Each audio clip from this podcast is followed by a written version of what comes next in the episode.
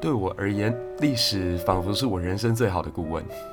里头无数的王侯将相以及黎民百姓，他们在激烈而且复杂的人生赛局里头进行无数次的博弈。每一段浩瀚的史料背后，都有着非常精彩而且无比的智慧。透过东西方的比较，理解台湾与世界的脉动，我想，历史它也可以成为你人生旅程当中最珍贵的行李。让我们走进下一段精彩的历史故事当中吧。解读人性，解读人性，欢迎来到一历百忧解答，情人节快乐！我是文成，今天呢要来跟大家讲讲上一期就预告过的《红楼梦》当中的同性恋疑云，还有情人节必须要聊到一个重点主题——告白到底是为了什么？在《红楼梦》里面的大家又是怎么告白的？哎，我记得我从第一季在聊《红楼梦》的时候，就有很多人问我一个问题，说贾宝玉到底是不是 bi，是不是 bisexual，是一个双性恋的存在？那长期收听我节目的听众都知道，我很喜欢透过文本分析，还有当时社会历史环境来进行双重验证。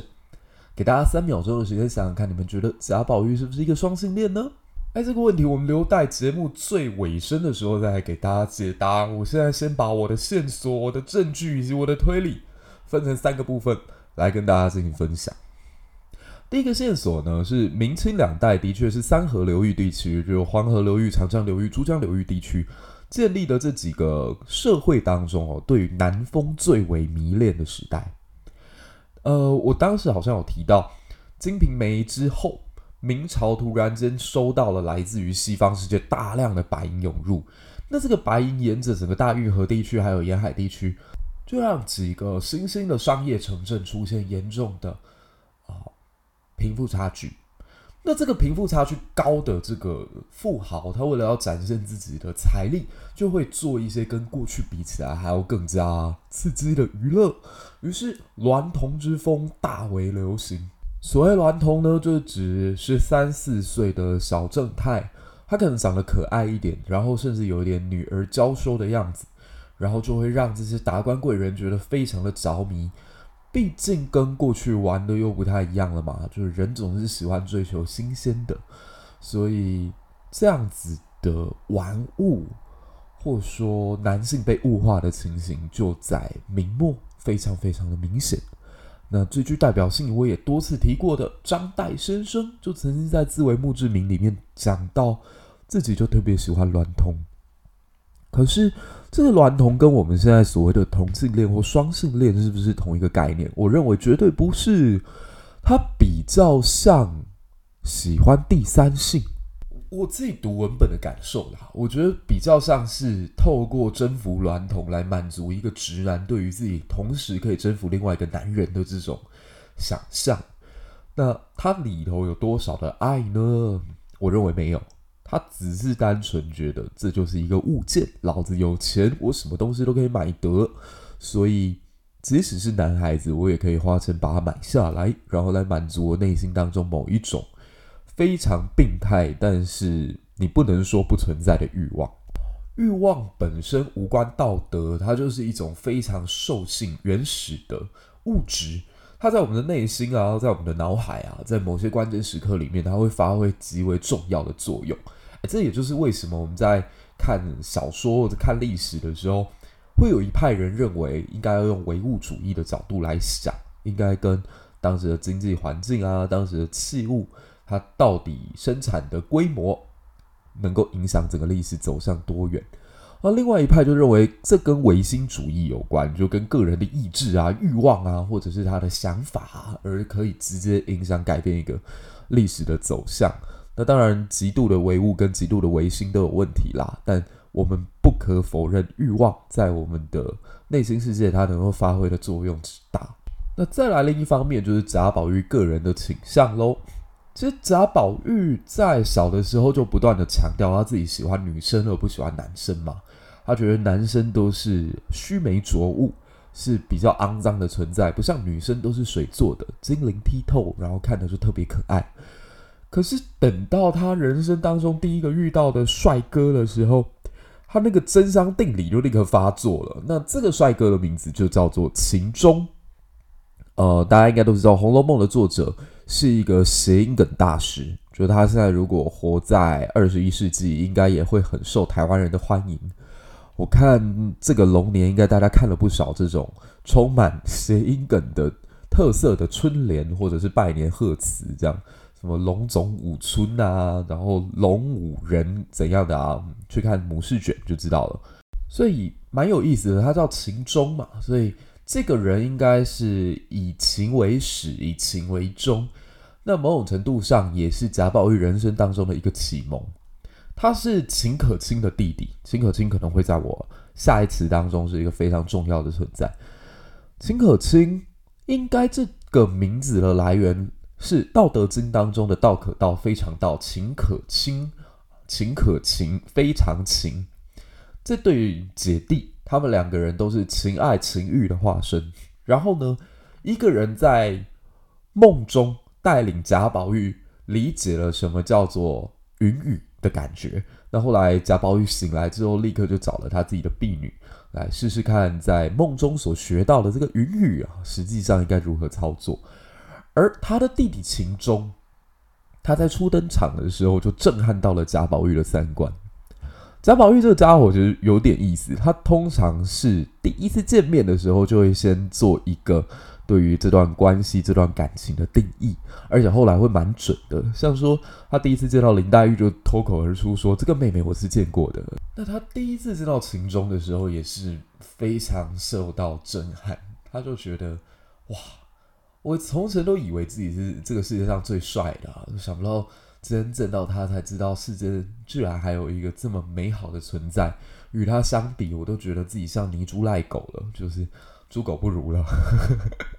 好，我我来讲一下这什么感觉哦，就是你平常如果是一个对自己的长相还算有点信心的帅哥，那忽然间昨天滑到了德德穿上那一个白色毛衣，上面还有珍珠的那系列的照片，你大概就会生出这种感觉，就同是为人。我说，身为男人，为什么人家德德长这样，然后再看看镜子里的你啊，长那样，你就知道上帝在这个人间分配颜值资源的时候有多么的不公平，跟分配财富资源几乎是一样的偏心。所以他是被这一份美好给震撼到的。那这边当然有人认为就是一个同性恋的暗示，就贾宝玉他看到了秦钟。然后感觉到对方的相貌去吸引到自己，嗯，我觉得还是有点牵强。就大家想想看，你看到德德的照片，觉得他很帅，然后很多已经当爸的人还是在上面讲说啊，天哪，他的照片掰弯我了。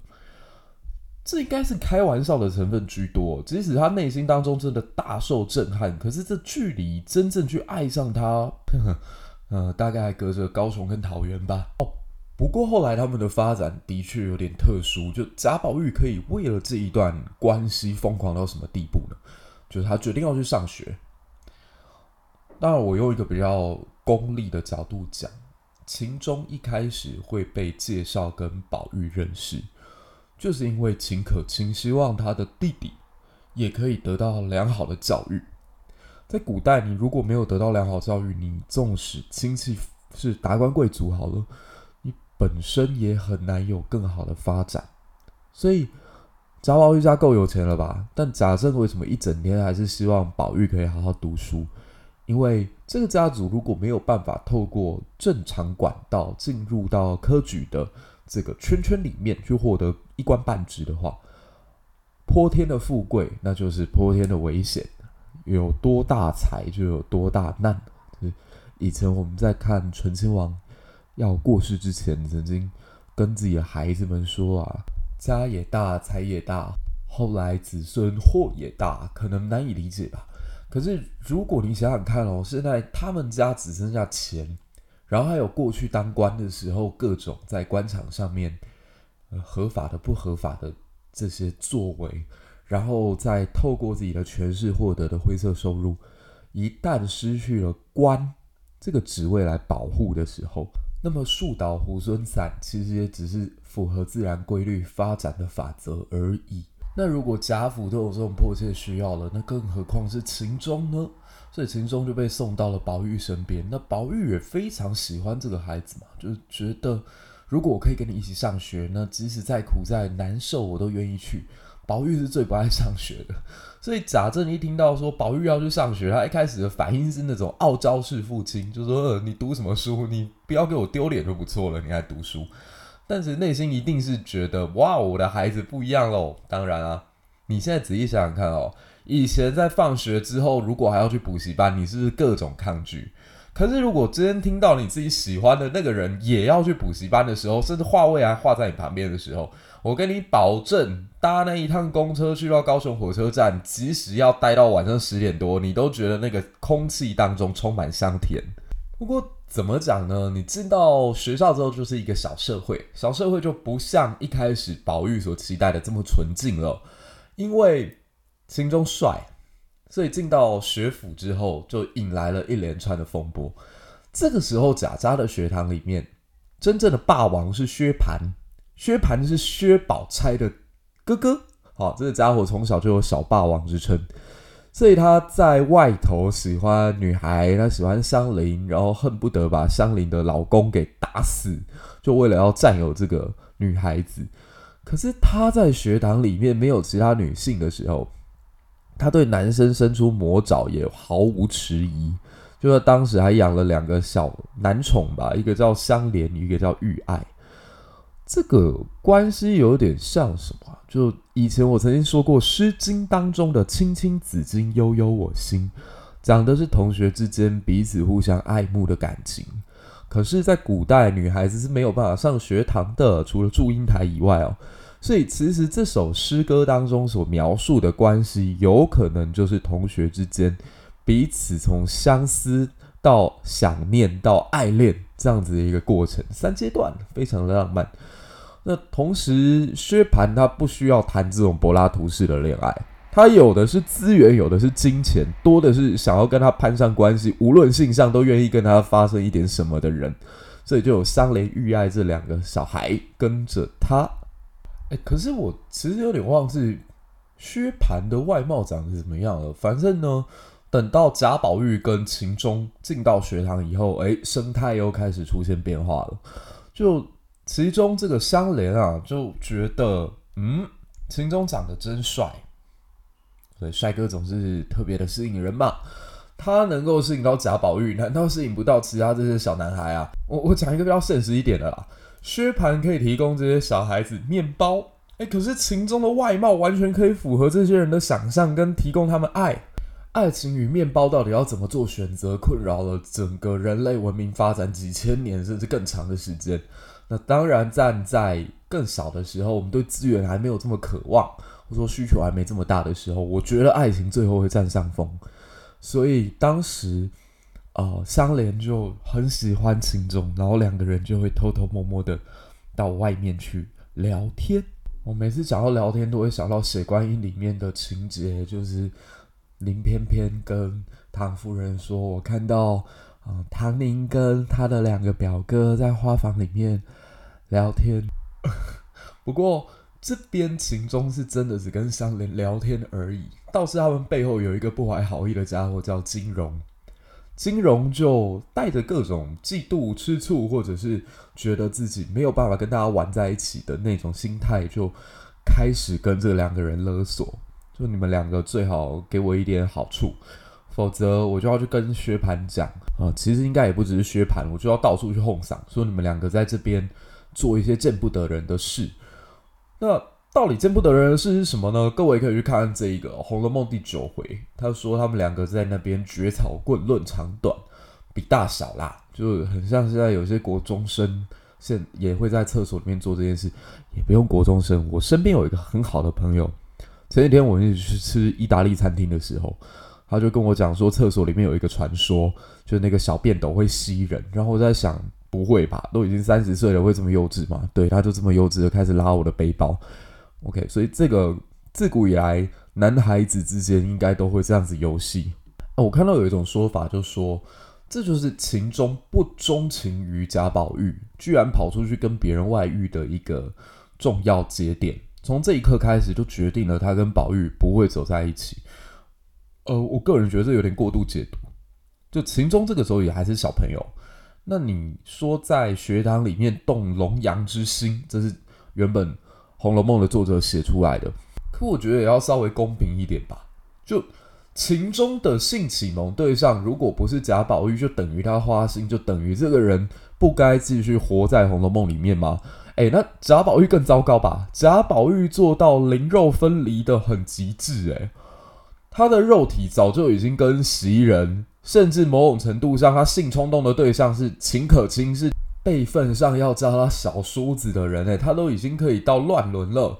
然后他在《红楼梦》里面可以被描述成第一男主角，然后极为洁净的存在，被后世这么多人歌咏啊。秦钟就因为这样子跟香莲出去一下，讲几句提几话，他就不能活下去了吗？这也太双标了吧！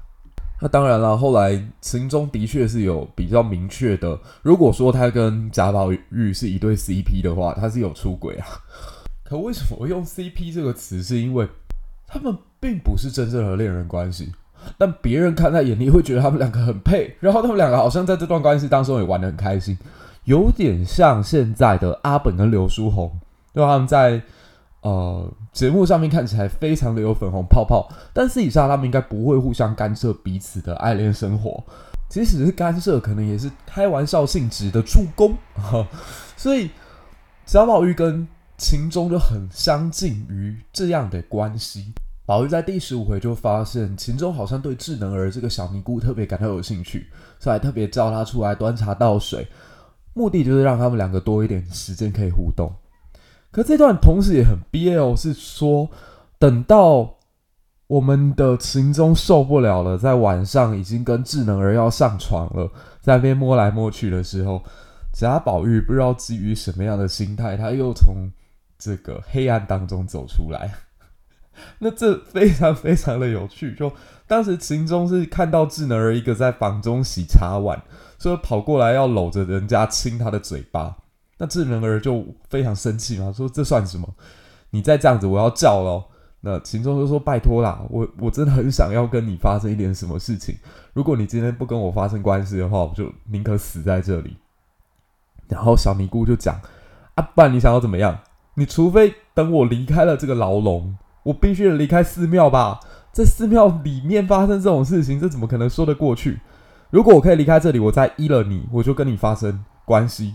那秦钟就讲，那这其实也容易啊，只是呢，远水已经救不了近渴了。我现在真的很想要，所以他一口就把灯给吹熄，然后满屋漆黑，把这个智能人抱到自己的床上，就云雨起来了。那智能儿没有办法挣脱，又不好叫，因为一旦叫了，大家围观过来，事情已经发展到这里。对于她一个女孩子的清誉，对于她在佛门禁地发生的这个状况，不但得不到任何人的爱怜，甚至还可能会得到很大的责备。这个社会会让他很快的社会性死亡。所以这个时候怎么办？好，贾宝玉来了。贾宝玉忽然间在外面就听到里头的这个动静，他一不小心噗嗤一声就笑了出来，然后大家才听到啊，是贾宝玉，是贾宝玉，然后秦钟就起来就非常生气的抱怨说：“哎、这算什么？”然后贾宝玉就说：“你道不一，咱们就叫喊起来。你如果现在不听我的话，我们就大声的叫出来说你们两个家伙在这里做什么？”那智能当然很害羞就跑掉了。好，这里就有趣了，各位。你觉得贾宝玉是基于什么心态？好兄弟吗？好兄弟破坏好兄弟的好事，这算哪门子好兄弟？然后贾宝玉又是笑的。如果他真的很爱秦钟的话，觉得可恶，你居然敢跟智能发生婚外情，发生跟我之外的肉体关系，那他应该是愤怒啊。他为什么是笑呢？那更有趣是说，等到智能离开之后，好了，你现在想想看。这个房间里头只剩下一个被欲望之火烧得如干柴一般的秦钟，还有一个你不知道他要干嘛的贾宝玉。然后这个时候，贾宝玉才拉着秦钟说：“哎，该听我的话了吧？”那秦钟就讲：“好人，你只别让众人知道你要怎样啊，我都听你的。”那宝玉就笑着说：“这会子也不用说，等一会睡一下，我再细细的跟你算账。”好，我知道我不能当一个只望文而生义的解说者，我必须尊重原著小说它的作者想要传达的意旨，所以继续带大家往下看。曹先生在这里写道：“宝玉不知与秦钟算何账目，未见真切，未曾记得。”好啦，此时已经无声胜有声了。就他们在床上算什么账目，曹公只告诉我们，他自己也没看到，所以大家就自行脑补，自己去想吧。那作者自然保留了我们这么巨大的想象空间。我认为你要往他们两个的确发生了肉体关系去解读也是合理的。两个青春期的小男孩，一个人还刚被这个欲火焚烧的满身都不得解脱。那这时候贾宝玉忽然间恶狠狠的出现，嘲笑了他一番之后，还跟他这么暧昧的讲话，说等一下我跟你算账。他们两个发生点什么，好像也合理。可是我更往精神层面来分析的时候，觉得有一点大家绕不过去。如果宝玉把秦钟当成自己的爱人，你看到自己最爱的人正准备跟另外一个人发生肉体关系，不论性别，不论对象，不论什么样的情况，你笑得出来吗？你现在想想，你最爱的那个人要跟别人上床了，你要怎么扑哧笑得出来？贾宝玉这里的这个情绪。我认为，如果没有办法理解的话，很难解读说他们两个是有肉体上面的恋人关系。宝玉跟秦钟其实一直存在着巨大的社会阶级差距，甚至贾宝玉在第一次见到秦钟的时候就讲：“如果我跟他是同一个阶级就好了，如果我不出生在这种侯门公府之家，我早就能跟他玩在一块了。”倒过来讲，我觉得秦钟内心当中一定也感受得到这种阶级差距在这段关系里面所扮演的障碍有多么的深厚。现在当然已经没有那么明显的阶级了，可是当这个人的资源比你多，他的社会历练比你多，他的社会地位比你高，他在各种层面上面对你都存在碾压式的这种优势的时候，你再怎么喜欢这个人，你跟他的相处。必然人会隔着一层。那秦钟去找了一个小尼姑谈恋爱，当然你可以说这就是动物的兽性本能嘛。可换一个方向来讲，他是在挣脱他与贾宝玉之间这种不清不楚，而且地位不对等的关系。我印象当中，自己每次要走出一段感情留下来的伤痕，其实最好的方法就是转移注意力。去结交一个新的朋友，或者去认识一群新的人，然后进入到一个新的环境，把自己的情绪找到新的可以安放的关系当中。那宝玉他一定是知道，他跟秦钟之间本身就存在巨大的社会阶级上面的不同，所以他一直找不到一个机会，或者说他希望能够透过自己更真心的。表白也好，或者把这个话说清楚也好，来化解自己跟秦晶晶内心当中的这个隔阂，所以他在找了一个很极端的机会，就是透过这一次偶然撞见两个人即将发生性关系的这个场合，你说他算账真的是跟秦钟去做吗？我我可能更倾向于他在这个晚上去告诉了秦钟。一个横亘在两个人之间这段关系里面最核心的问题，就是你真的不要把我当成另外一个人，我跟你是一体的。你不要想到的都是我，你应该要想的是我们。我知道我跟你社会阶级真的不一样，你很穷，我很有钱，所以一直以来我不知道怎么跟你公平的、对等的去互动跟交流。你始终觉得。你跟我有距离感，但我讨厌这样。你跟我是一样的，我才会这么喜欢你。然后我不知道你相不相信哦，但我对你的这种感觉是超过一般感情的。所以你要跟智能儿、智障儿随便，你要跟谁发生关系都是你的自由，只要你还把我当成你的朋友，只要在你的心中我同等重要，这样就够了。只要是你，那就都可以。我还有另外一个侧面证据可以讲，其实宝玉应该这里也没有跟秦钟发生真正意义上的性关系。关键在第五回，警幻仙姑就讲过，她是天下第一淫人，可是不是皮肤上面的淫，而是意念上的淫。我的解读是泛滥，就说他的感情在任何关系上面都会远远超过一个理性范围当中的控制。不是肉体上面有发生剧烈的碰撞，而是在一段关系里面，我愿意走得比对方还要更往前一步。即使往前这一步，我要赔上的是我的尊严，是我身为一个侯门公子原本最不可侵犯的自尊。但我不要，我只要让你知道，你对我来说真的很重要。我觉得这也是作者一个很厉害的地方，在整本书当中。其实宝玉最珍惜的那个人，他反而没有跟他发生肉体上的关联，因为他要呼应到第五回原本的这个初始设定嘛，就是他是天下第一淫人，他是用心在跟每一个人交流的。我自己做不到，所以我不是那么认同贾宝玉，但是这个设定却从来没有跑偏掉。你看哦，他即使性幻想的对象是秦可卿，肉体上有没有直接发生关系？没有。等到他真的再次情窦。再开，然后真正发展到后面啊，他的爱已经可以算高出了世俗对于他的想象，对于一个男孩子的期待的时候的那个对象是秦钟，应该也没有真正的肉体关系。到最后，他的感情真正的去向，他在这一辈子里头，呃，无论回荡在多少男人女人之间，他最终停泊的那个港口林黛玉，林黛玉跟他也没有发生肉体关系。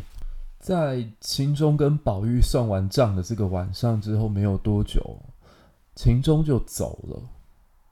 我也很喜欢这个设定，就是你人生当中，你以为每一个你所爱的人能够留在自己身边的时间有多久？真的不知道，到底是意外先来还是明天先到，谁都说不准。人生本来就是一场单程旅行，你走到哪里遇到谁？不是今天放下，明天还可以遇见，明天再做就好。不是，我都觉得，如果你当下就是很爱这个人的话，你不要跟他留有任何遗憾的话，能说就说啊，这有什么好怕的？宝玉在这里就做了一个告白的动作嘛。我无论他今天那个晚上是用什么表现形式，但我认为就是告白了。这个告白不是说我们两个人要在更往前，一定要发展成什么关系才叫做告白成功。而且有一点我必须得讲，告白不代表就是在这句话里面一定要说我爱你。因为我自己人生当中每一段恋爱经验，那个告白都跟小时候不一样。你小时候是要确认关系，我跟你讲完这段话，你要不要接受？你跟我现在是不是？